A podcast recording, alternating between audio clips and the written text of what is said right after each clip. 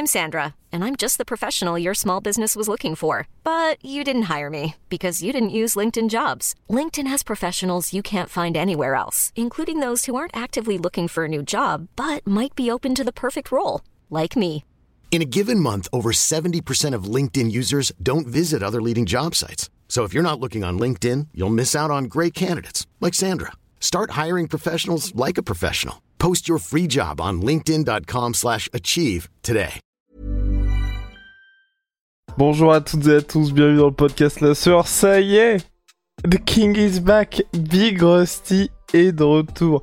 Il revient de Corfou et en plus, vous allez le voir sur sa main droite, il a fait Ah. le nécessaire avec un nouveau tatouage. Ah, c'est du henné. Mais euh, voilà, il y avait moyen de faire des trucs au henné. Je me suis dit, putain, il y a la même fleur de lys que Georges Saint-Pierre sur le mollet. Et du coup, je me le suis fait sur la main. Voilà, ça a duré 2-3 semaines. Et désolé du coup pour mon absence pour les podcasts, c'est pas faute d'avoir essayé, mais euh, la connexion Wi-Fi était tellement euh, préhistorique qu'on a tout tenté, mais euh, voilà, on a perdu beaucoup de temps surtout. Et du coup, on n'a pas pu faire les podcasts là. Exactement, en vain, en tout cas le monsieur est de retour et donc là on va parler des conséquences de l'annonce de Ramzat Chimaev contre euh.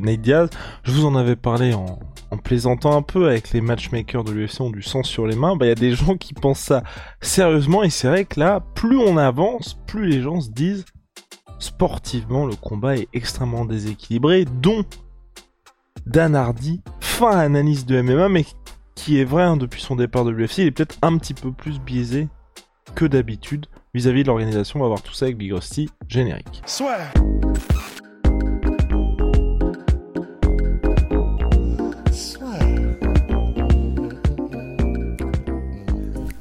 entre dans l'octogone avec Unibet. Qui sera le vainqueur du combat? En combien de rounds? Fais tes paris sur l'app numéro 1 et profite de 150 euros offerts sur ton premier pari. Donc Big Rusty, qu'est-ce qu'il nous raconte Dan Hardy par rapport au combat Ned Diaz contre Ramzat Chimaev Un même Dan Hardy qui va bientôt affronter Diego Sanchez dans un combat tout aussi équilibré. Ouais, c'est pour ça. En fait, bon, je, ce qu'il dit en substance Dan Hardy, c'est, euh, il disait ça à Ariel Wani dans les MMA Hour, c'est que c'est grosso modo, c'est presque un assassinat en fait, parce que il se base sur le, fait que, ben évidemment, Hamzat est un lutteur, qui se base sur ce qu'il a fait à, à et euh, et puis à, j'ai oublié le nom de son autre adversaire, euh, bah, j'ai, enfin, John Phillips, Lee Jingliang, voilà, je les ai devant, et euh, il se base sur ça pour dire, mais attendez on a d'un côté Nate Diaz qui est connu pour être un bon boxeur, mais euh, pas forcément très bon dans les transitions. C'est-à-dire que je, je, me souviens même pas de ma vie avoir vu Nate Diaz tenter un takedown. Résister à des takedowns, à part quand c'est des takedowns paniques de Conor McGregor, euh, bon bah il résiste pas forcément beaucoup. On se souvient effectivement, et c'était il y a déjà bien des années, et tu l'avais, t'en avais parlé, de Rory McDonald par exemple, qu'il avait fait voler dans tous les sens. Et en fait, ben pour Dan Hardy, c'est presque criminel ce que fait l'UFC parce que c'est un tel mismatch. Tu ouvres les guillemets hein, quand tu dis ça. C'est vraiment Dan Hardy Absolument. qui dit ça. Ouais. Euh, alors pour pour le fait que ce soit presque criminel, euh, ça ce sont les mots exacts de du rédacteur Jed Meshew de MMA Fighting. Comme ça, on sera sûr et certain de pas avoir de problème. Mais euh, donc le, le, le, le rédacteur de MMA Fighting dit pour Dan Hardy, c'est presque criminel, mais ce que dit exactement Dan Hardy, c'est, ce qui n'est pas forcément beaucoup plus soft, ce que dit exactement Dan Hardy, c'est euh, ça a pas l'air d'être un combat très juste, ça a l'air d'être une chose très cruelle à faire à quelqu'un qui est une vraie légende, parce qu'ils ont parlé contre l'organisation, ils vont se faire exécuter en direct à la télévision. C'est un peu comme ça que, ça se, que je le ressens, et ça me rend un peu inconfortable de penser que c'est comme ça que ça va se faire. Donc ça, c'était les mots de Dan Hardy exactement. Donc, ben, c'est difficile, même si il est peut-être biaisé contre l'organisation, parce qu'on sait qu'ils ne sont pas quittés en bons termes du tout, l'UFC et Dan Hardy.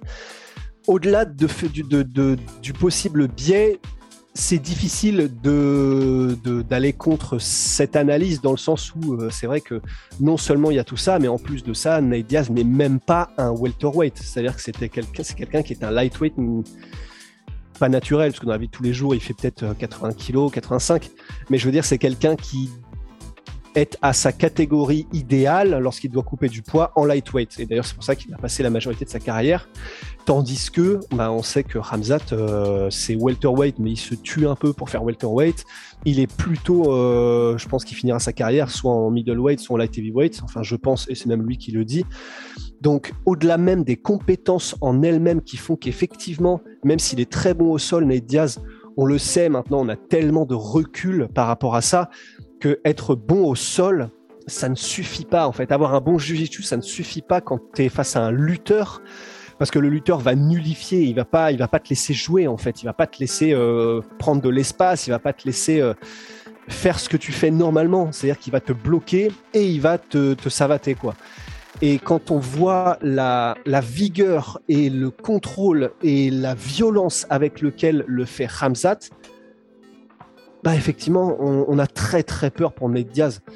Le combat nous dira comment ça va se passer, mais euh, ce que tu me disais toi, c'est que effectivement, euh, bah, il y a moyen que, et c'est ce qu'on dit souvent, mais euh, c'est ce qui est un peu terrible dans les sports de combat, ce sont les mismatchs, c'est-à-dire mettre deux combats en face, deux combattants l'un en face de l'autre qui n'ont pas du tout le même niveau, et là, ça rend les choses très dangereuses.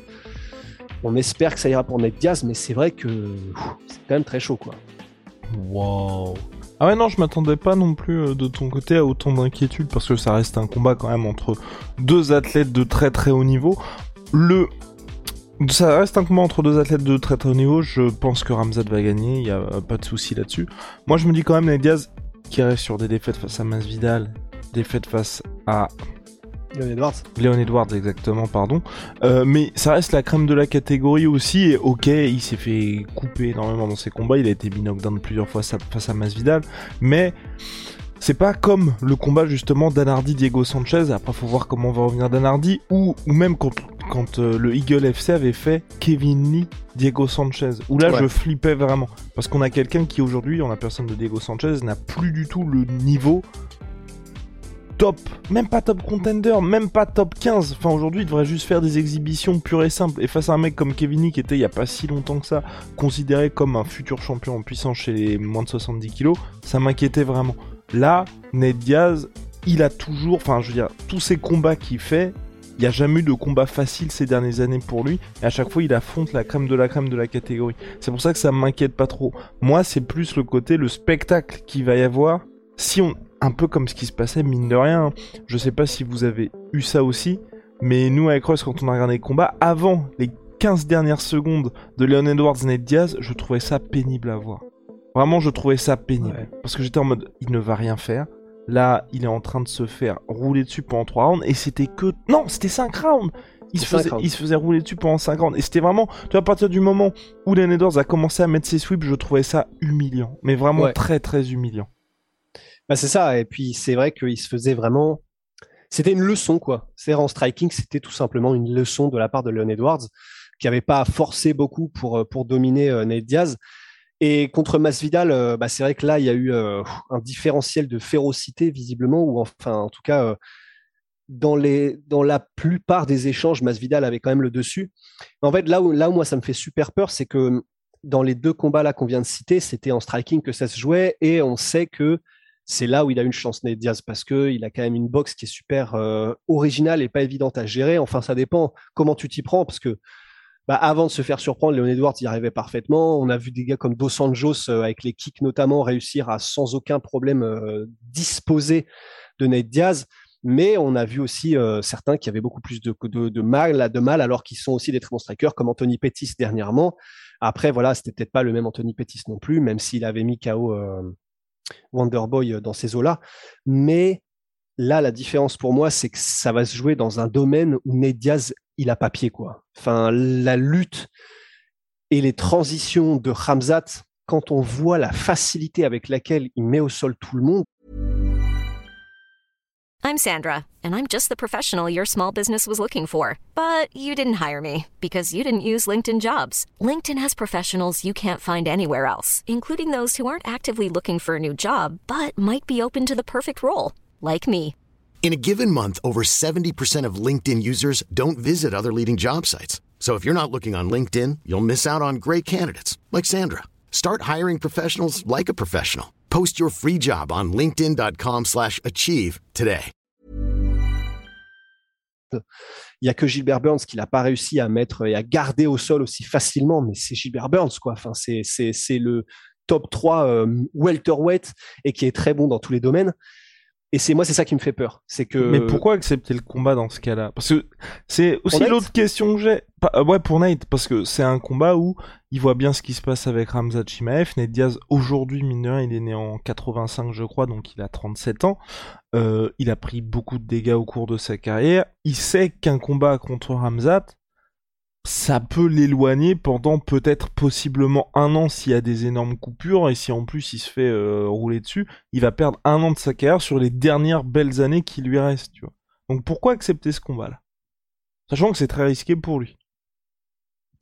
Après, euh, pour qu'il soit maintenu un an hors de, la, de la cage ou des rings, parce qu'après, visiblement, il fera ce qu'il veut puisqu'il ne sera plus sous contrat avec l'UFC, euh, pour que ce soit un an, il faudrait que ce soit une sale blessure quand même. Parce qu'en vrai, s'il perd et que c'est par sauvage ground and pound, euh, ce sera maximum six mois, hein, normalement. Maximum. maximum. après, euh, après du coup, c'est pour ça que ça, ça, va dépendre de la manière dont ça se fait. Mais euh, bah déjà, premièrement, ce qui est bien, c'est que la, réponse, la question est vite répondue, c'est que Ned Diaz voulait juste, quoi qu'il arrive, se barrer de l'UFC. Et donc, euh, même s'il était pas chaud au début, euh, après, il était en mode, bon, bah allez, donnez-moi Ramzat, comme ça, on en finit. Donc, c'est pour ça qu'il a Ramzat et qu'ils vont en finir. Mais du coup, ce qui est le plus probable, et comme tu l'avais judicieusement souligné la dernière fois quand on avait parlé de, de cette situation, c'est que ben, comme là, il y a eu le précédent Gilbert Burns, que Andreas Michaels, euh, le coach de All-Star, le coach de Hamzat, sera en mode on ne prend pas de risques et on va là où on est les plus efficaces. Donc la transition, la lutte, les transitions, la lutte. Donc euh, voilà, j'espère juste que ce sera rapide en fait, dans le sens, euh, enfin, mise au sol, un peu comme ce qu'a fait Ramzat pendant tous ses combats à l'UFC, à part Gérald Merchert et Burns, tu vois, genre voilà, il arrive, mise au sol, ground and pound, et puis et puis on en finit quoi. Ce qui serait terrible, mais euh, ce qui a une chance qu'il arrive quand même, c'est que effectivement, on ait le droit, parce que Ned Diaz euh, n'abandonne jamais, c'est qu'on ait le droit à euh, peut-être une ou deux ou trois minutes de ground and pound de, de, de Ramzat, et que là, ce soit effectivement, et c'est ce qu'avait en tête Danardi, que là, ce soit effectivement très pénible à regarder, quoi. C'est exactement ça qui me fait peur aussi.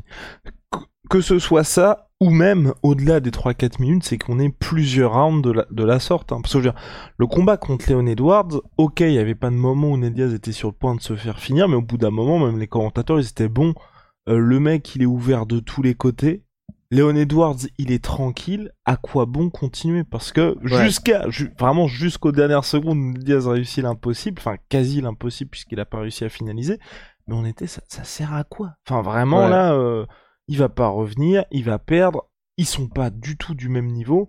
Et sauf qu'avec Ramzat, je pense que ça peut être encore plus sauvage, tu vois. C'est vraiment ça, moi, qui me fait flipper. Enfin, en tout cas, on bah aura la réponse au mois de septembre prochain. Et puis surtout, c'est, euh, Rust en avait parlé en off avant le podcast, c'est vrai que ça peut avoir des, au-delà de ce qui peut se passer, qui peut être terrible pour Nedia, c'est qu'il peut y avoir des grosses répercussions pour l'UFC aussi, à faire de tels combats, si ça vient à se passer comme tout le monde le craint là aujourd'hui, à savoir un mismatch complet pour l'un des événements les plus regardés de l'année. Si qui sert de serpillère et qui se prend vraiment des coups hyper violents et qui à ce côté, bah, il aurait fallu arrêter le combat un peu avant. Tout le côté, euh, toutes les critiques qui sont faites au MMA sur le fait que ce soit un sport qui soit un petit peu violent, un petit peu trop, enfin le, le côté où justement il n'y a pas trop de règles, là ça pourrait aussi aller du côté de l'UFC dans les critiques qui reviendront parce que les images feront évidemment le tour de la planète et surtout, à mon avis, ce qui impressionnera les gens, c'est déjà quand on va les voir le jour de la pesée face à face, on va faire Ah oui, d'accord. Ouais. C'est ça, le, face à face le lendemain, c'est-à-dire dans la pesée cérémonielle, quand les deux auront eu le temps de, se réhydrater, il y a, moyen que ça fasse vraiment, vraiment flipper. Et euh, à ce moment-là, euh, bah, effectivement, euh, on verra et on saura. Mais quand on verra que c'est que c'est Ramzat qui est littéralement, il y a des chances deux fois plus gros, Enfin, toute proportion gardée, évidemment, il, sera, il, fera pas 140 kilos. mais, mais effectivement, je pense qu'on voilà, on aura un petit avant-goût. quoi. J'espère me tromper. Hein. Très franchement, j'espère me tromper et j'espère que Ned Diaz réussira, euh, tu sais, à faire du Ned Diaz, quoi, à placer une soumission après s'être pris 3 minutes de ground and pound et, euh, et, réussir à mettre un triangle ou un truc comme ça, même s'il y en a plus beaucoup qui passent à l'UFC depuis quelques années. Mais J'espère, soit ça, enfin KO, je pense pas, parce que enfin les KO, genre one punch KO de Nate Diaz, ça n'existe pas. Et puis vu ce qu'il s'est pris et qu'il n'est pas tombé contre Gilbert Burns. Euh, bah c'est ça. et oh puis là tu vois, là. même si, euh, tu vois, imaginons, il arrive à faire ce qu'il a fait à Leon, Edwards, c'est-à-dire euh, à surprendre Ramzat et à lui mettre un enchaînement qui le met, euh, qui le met en, en danger Ramzat. Bah, j'ai quand même du mal à croire que Ramzat n'arrivera pas à faire ce que, par exemple, euh, Curtis Blades faisait contre Mark Hunt quand il était en danger, c'est-à-dire euh, ah, je viens de me prendre un sale coup et je suis pas bien du tout. Heureusement, euh, j'ai tellement des années-lumière d'avance en lutte que euh, même si c'est un panic takedown, bah en fait, un panic takedown de Ramzat contre Ned Diaz ou un panic takedown de Curtis Blades contre Mark Hunt, bah en fait, ça passe quoi. Mais voilà, Big Rusty, vous savez tout. J'ai pas, euh, pour finir juste le podcast rapidement, j'ai pas d'exemple là dernièrement, tu vois, de combats comme ça un petit peu gros, gros, gros traquenard sur le papier et qui qui ont été, quand on a regardé le combat, effectivement un énorme traquenard. Parce que j'avais euh, en tête, tu vois, il y avait eu euh, Diego Sanchez, Michel Pereira, où Diego Sanchez s'était imposé par euh, disqualification. Oui. Mais tu vois, des trucs où.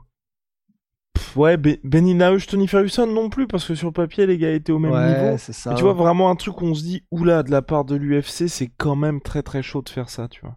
Ouais, un truc à la limite, mais ça remonte. Parce que c'est vrai qu'il y a eu euh, genre euh, CM Punk Mickey Gall, mais ça remonte beaucoup trop. Ouais, et, et puis, ouais, mais ça remonte, mais à l'époque, on savait pas. hein. Enfin, je veux dire, à l'époque, Mickey Gall, c'était son premier combat, si je ne m'abuse, à l'UFC. Et il venait de battre Mike. Jackson. Il venait, non, il venait de battre Non Mike Jackson. Il n'y avait pas le Contenders à l'époque. Euh, Et Mike Jackson qui a ensuite été l'adversaire. Et justement, c'est ce qu'on se disait, c'était c'est le mec Mickey Gall qui vient de battre un journaliste. Ok, ok. Donc Ouais. euh, non non dans, dans l'idée, enfin puis je veux dire dans l'idée, l'UFC il voulait investir sur euh, CM Punk et que le mec devienne une star. Ouais. C'est juste qu'ensuite on a vu le truc, on s'est dit bon. Non, bah ouais, dites-nous hein, si jamais vous avez. Ouais. euh, parce que là, c'est vrai qu'à brûle pour point comme ça, je Mhm. j'en ai pas. J'ai rien en tête, mais euh, il y en a sûrement eu de toute façon de la part de l'UFC, évidemment.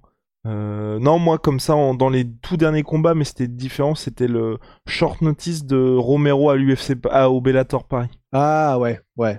Où là, pour le Ouais, coup, ouais. mais c'était un short notice et donc fallait faire combattre Romero et le mec était pas du tout à son niveau. Bah Mais après, oui, cela dit, euh, il y, a, y a aussi tous les combats de Michael Page. euh, oui, oui. Contre euh, des gars qui étaient pas du tout au niveau. Mais là, ça a changé aussi depuis au Bellator, puisque maintenant il affronte vraiment des noms. Mais Ouais. ouais. Bon, enfin. À l'UFC, n'hésitez pas à nous le dire dans l'espace commentaire. Vous le savez, out, MySweetPay, MySweetProtein, moins 38% sur tout MyProtein avec le code la. Et puis, nos savons, c'est sur Onae, onae.fr. Big, oh wow, avec le freezer, le banger. See ya, Big Rusty. Si, hein.